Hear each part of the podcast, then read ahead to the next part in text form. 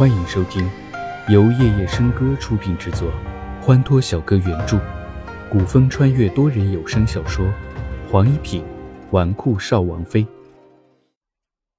第二十二集。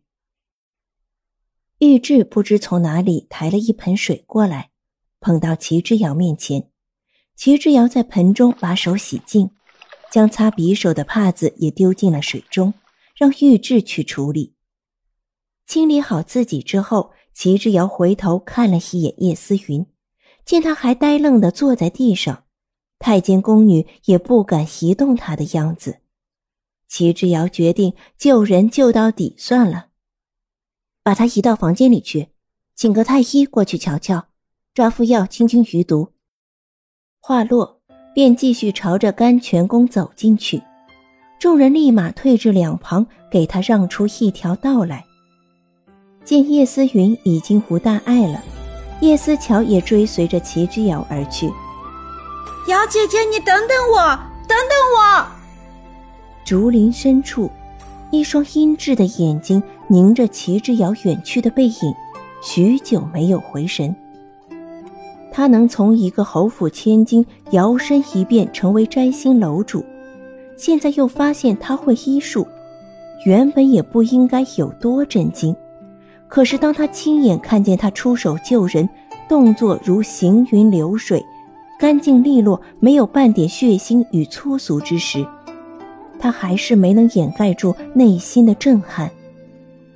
齐之遥，从前是纨绔嚣张的千金嫡女，嫁入秦王府几番倒腾，闹得京城上下无一不知他齐之遥的大名，又在金銮大殿上果决休夫。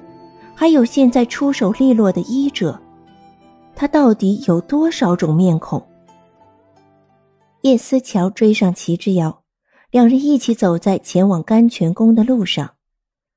叶思乔等不及的想要告诉齐之遥什么事情，可每次刚要开口就被苏公公打断。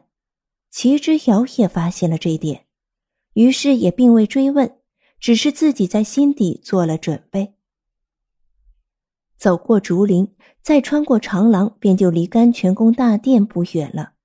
突然，一阵悠扬的琴声响起，琴音绕过长廊，在他耳边不断回旋，舒缓如流泉，像是千帆过后，岁月把心澄清的平静而柔韧。每一个音符都像是被沾染了魔力一般。齐之遥一路循着琴声而来。穿过长廊，一座古色古香的亭子出现在眼前。这小亭子小得别致玲珑，凸显着妙处横生的静，层线叠出的模样，没有雍容的华丽，只有深切的白。而亭中正在拨动琴弦的人，由于隔得有些远，看得并不真切，只看得出是一袭浓黑衣裳。齐之遥看得发愣。姚姐姐，你在干什么？叶思乔跟在齐之遥身后，看齐之遥看那人的表情，问道。齐之遥并不答话，而是又朝前面走近了些，这下正好可以看清楚弹琴的人。透过樱花树洒下来的点点阳光，射在白色衣衫男子的身上、脸上。齐之遥只觉得这中午毒辣的日头照在他身上，都瞬间变得和煦柔软起来，眼睛一瞬不瞬地盯着男子的侧脸。何人？琴声突然停住，男子带有磁性而又文雅的声音响起。男子侧过头看向齐之遥站的地方，直到许多年后，齐之遥还清清楚楚地记得。他第一次见到这个清冷淡漠而又温润儒雅的男子时的样子。来到天耀皇朝，他见过许多美男，有绿风张扬而又冷峻的美，有叶子辰幽默带有些许浮夸的美，还有龙惊奇那般眉眼如画更胜女人的美。可眼前的男子，一袭黑衣。却如何也掩盖不住他身上散发的那股温柔。黑衣银发，衣和发都飘飘逸逸，不扎不束，微微漂浮，直似神明降世。他的肌肤上隐隐有光泽流动，眼睛里闪动着千种琉璃的光芒。可仔细看去，那双好看的眼睛却并无焦距。齐之遥光明正大走至庭中，眼睛毫不躲避地直视男子。那也是杜寒景第一次见到齐之遥，虽然他看不到齐之遥的脸，可是他的嗅觉极其灵敏，他闻到了一股淡淡的广玉兰的香味。广玉兰是一种药材，而且这种药材极其名贵。之所以名贵。是因为广玉兰产自传说中东海之外名为黑匣子的小岛，却没有人真的见过那个小岛。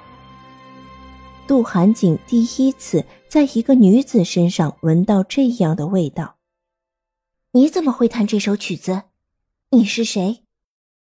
齐之遥盯着杜寒景，目光深深。杜寒景不答话，似乎在思考着齐之遥的问题。片刻之后，他突然起身，开始收琴，似乎准备离开。齐之遥见此，一手按在杜寒景正要抬起来的古琴上。回答我的问题。杜寒景依旧沉默，但也并未因为齐之遥的举动有不悦。姚姐姐问你话呢。叶思乔站在齐之遥身后。他觉得此人的弹琴技术简直比李月思的琴师好千百倍。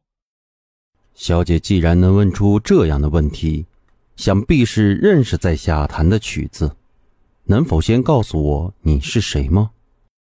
姚姐姐自然是齐侯府的嫡女了。哼，我是六公主叶思乔。现在轮到你说了。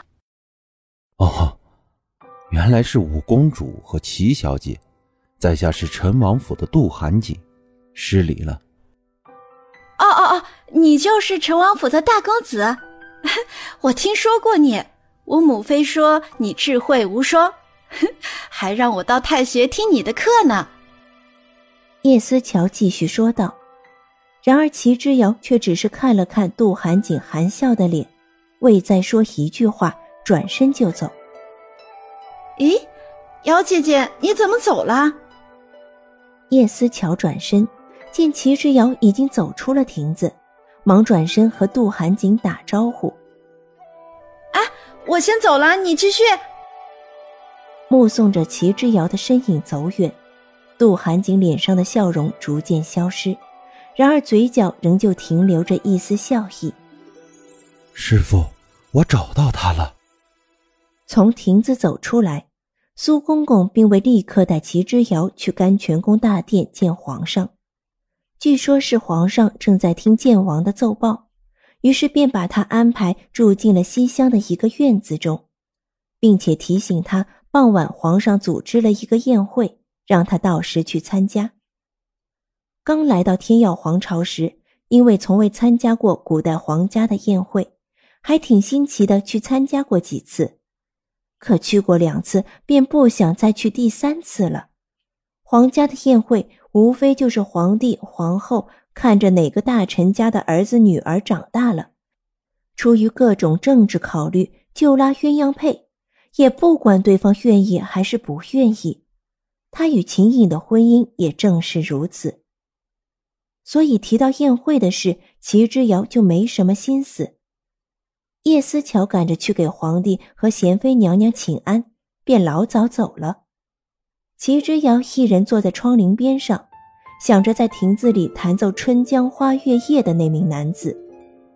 《春江花月夜》是唐朝张若虚所写，不应该出现在天耀皇朝这个时代。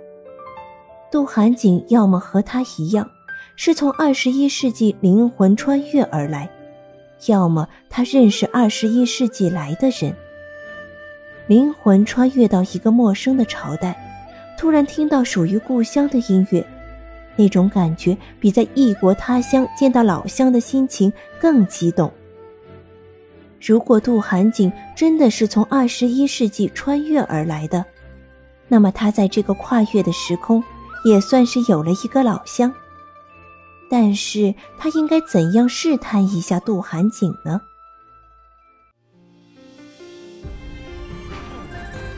多人小说剧《黄一平纨绔少王妃》，感谢您的收听，更多精彩内容，请听下集。